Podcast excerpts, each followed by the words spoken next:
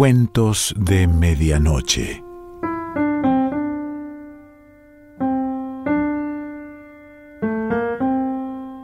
El cuento de hoy se titula La Guerra de las Malvinas y pertenece a Patricia Suárez.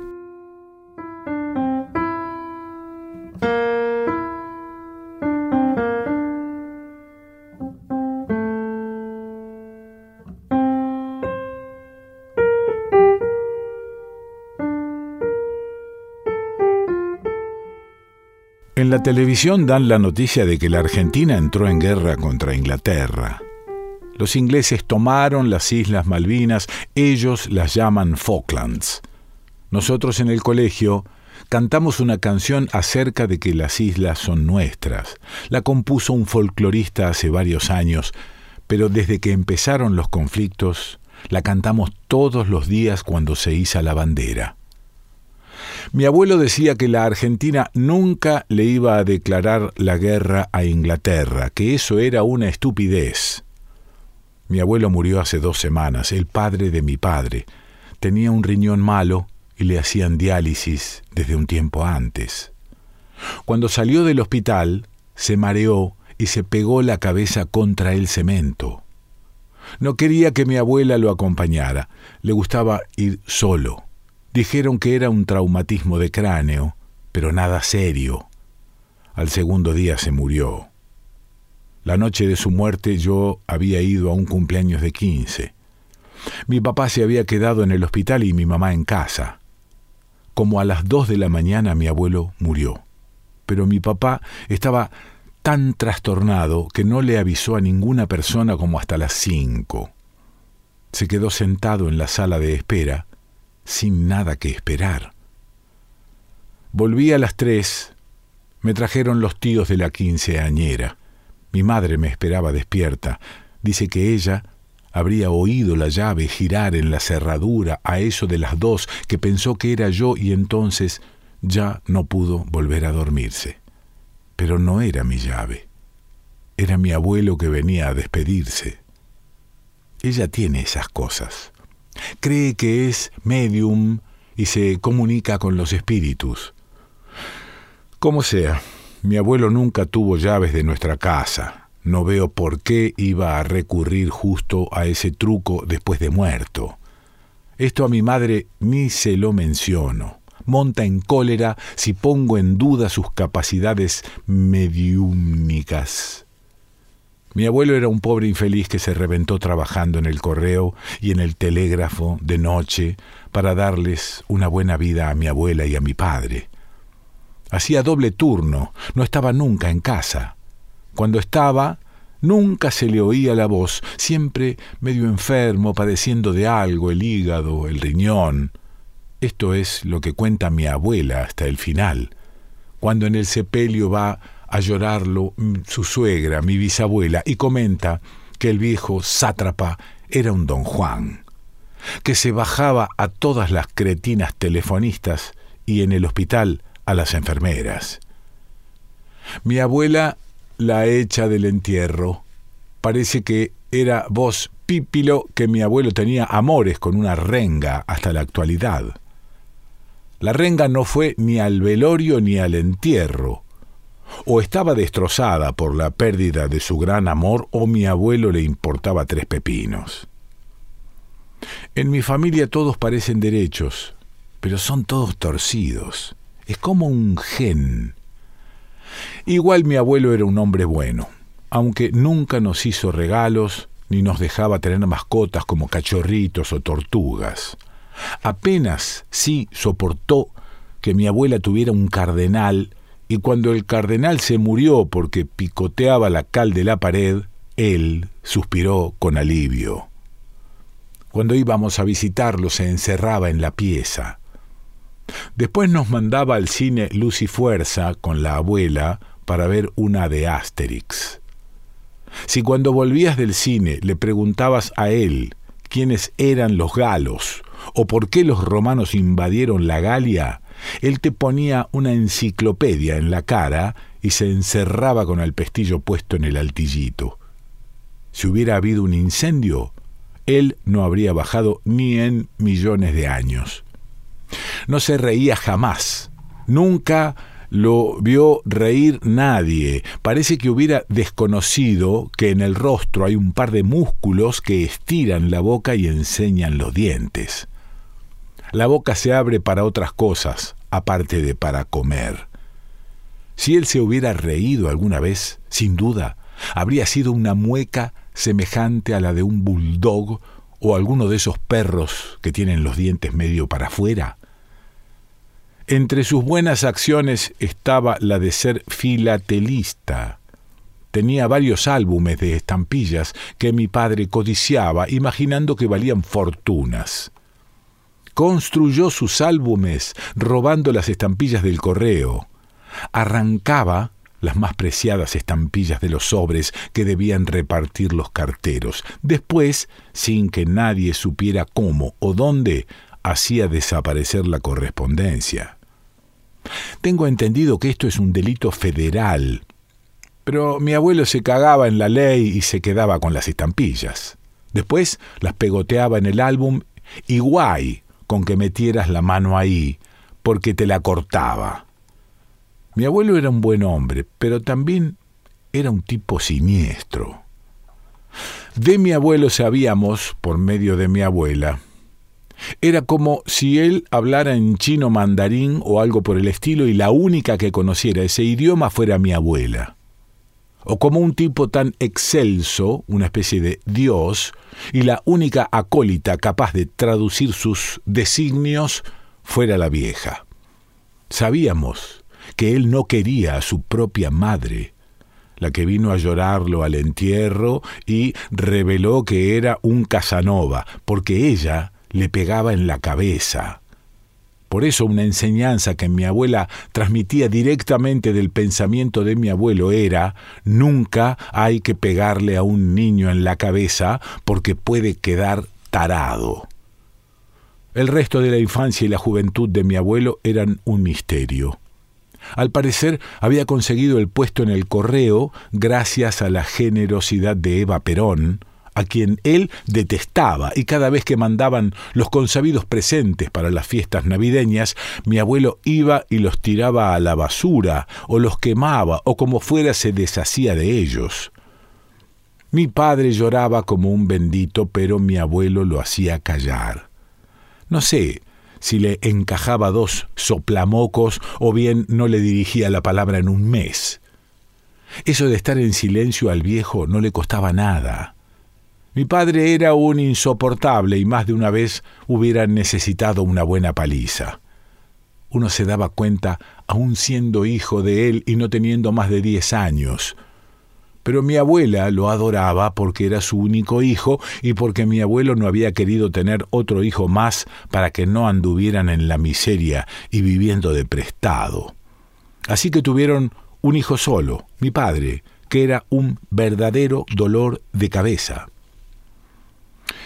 Mi abuela se conformó, o si no se conformó, no se quejó muy fuerte. Lo mismo con el asunto de la amante de mi abuelo, la renga esa. Al principio hizo mucho lío, pero después el asunto se silenció. Mi abuela se enteró de casualidad del adulterio porque alguien, una parienta, vio que él estuvo entrando en una pensión durante dos años. Dos años, día más, día menos, y en esa pensión vivía la renga. O sea que la renga y mi abuelo tenían un asunto. La parienta se lo cuenta a mi abuela y mi abuela arma la de Dios es Cristo. Quiere ir a pegarle a la renga al correo, porque resulta que era compañera de trabajo de mi abuelo afiliada al Partido Justicialista encima, a pesar de que mi abuelo decía que todos los que estaban en el partido eran unos asquerosos y unos lameculos impresionantes.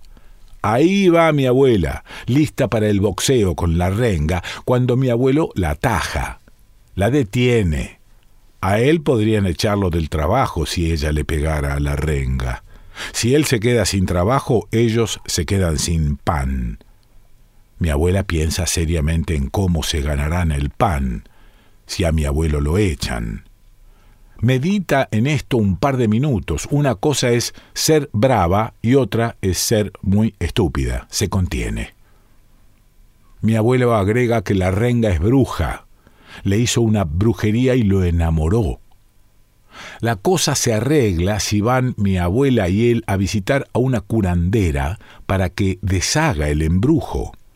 Lo hacen y asunto arreglado. La renga desaparece del mapa amoroso de mi abuelo o eso es lo que se cree hasta el día de su muerte. Mi abuela y mi padre no vuelven a mencionar los amores de mi abuelo.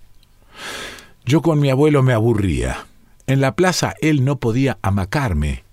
Tenía dañados los pulmones o el corazón y el mundo le había prohibido hacer fuerza. Tampoco me hablaba.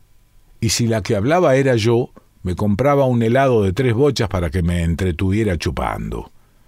Vivía como un insecto volador, aquí y allá pasaba y nadie lo percibía. Era taciturno, pero sin dar la impresión de que estuviera sumido en profundos pensamientos. Jamás leía un libro, no iba a misa, no practicaba ningún culto, ni se dedicaba a nada que pudiera sacar de él una gota de jugo cerebral. Más bien parecía que mi abuelo no tenía nada que decir, porque decir algo le demandaría unas energías tales que lo llevarían a la muerte de inmediato. Nosotros veíamos su vida pasar, arrastrarse, y hacíamos como que no veíamos. Él prefería eso a ser protagonista. No sabemos cómo la pasaba la renga con él. Cuando empiezan los conflictos entre la Argentina e Inglaterra, la gente no se lo cree. Yo no entiendo mucho lo que pasa. Acá están los militares que no se van y allá está Margaret Thatcher, a quien le hacen huelga los mineros y a ella no se le mueve un pelo. Allá está Lady Di, una maestra jardinera que se casó con el príncipe Carlos. Es un cuento de hadas realizado, dice mi madre. Es la Cenicienta. El príncipe Carlos es más feo que el cuco, pero eso no cuenta a los ojos de mi madre. Yo con la noticia de la guerra no reacciono. Hace dos semanas que murió mi abuelo y no pude soltar ni una lágrima. En la escuela creen que estoy mal porque consideran que debo estar triste por su muerte y ese dolor no sale a la superficie. Piensan que tengo escondido mi dolor, la psicopedagoga habla de crisis de angustia, cita a mis padres en el gabinete, pero ninguno concurre a la cita. Hay guerra. No sé cómo decirle a la psicopedagoga que no siento nada, ningún dolor. No hace falta que cite a mis padres a su gabinete y hacerse la sabionda delante de ellos. Comprendo que no puedo revelarle que la muerte de mi abuelo me es indiferente. No puedo decírselo a nadie. Tengo un secreto propio, una culpa nueva y un fruto a donde hincar el diente. Igual, los profesores desvían el foco de atención de mi persona, porque estamos en guerra y el Estado está alistando jóvenes. Hay uno o dos soldados que son hermanos de chicos de la escuela, los hermanos más grandes. Yo no tengo hermanos varones y las mujeres en la Argentina no van a la guerra.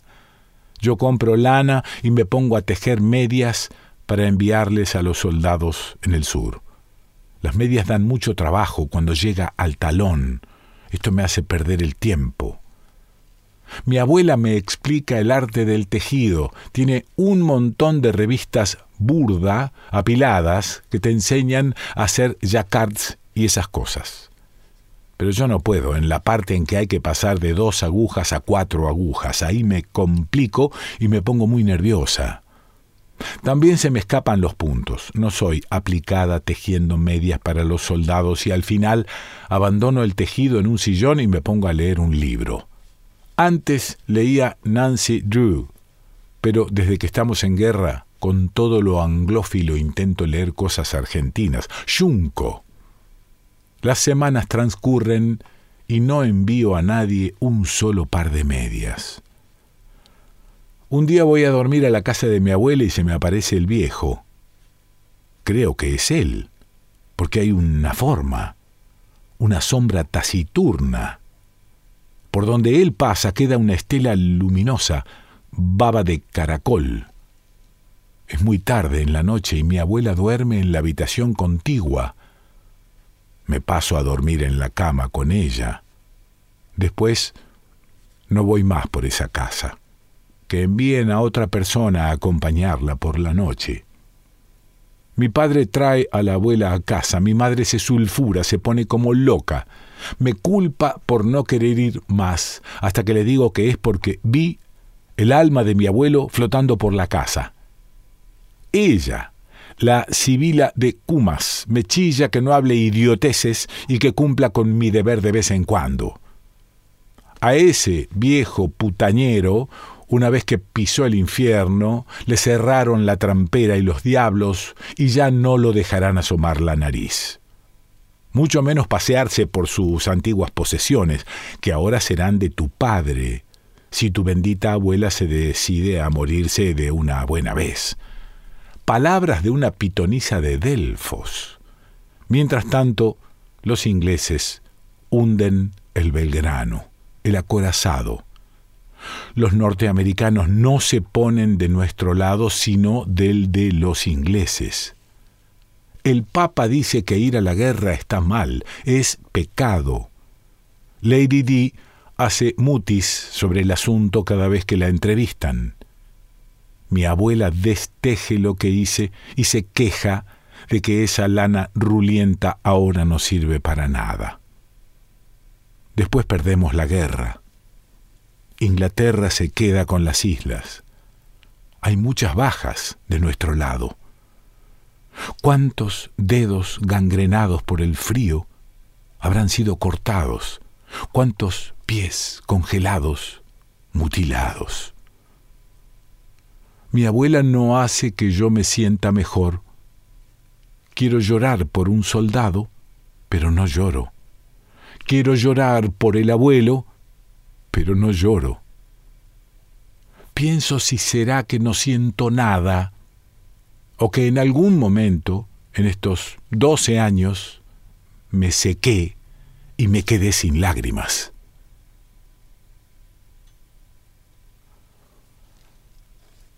Patricia Suárez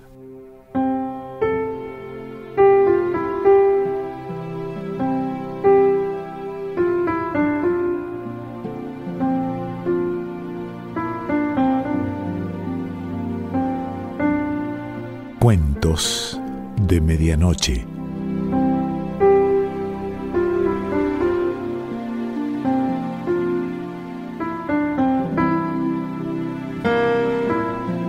Selección Pancho Mondino. Idea y lectura Quique Pessoa.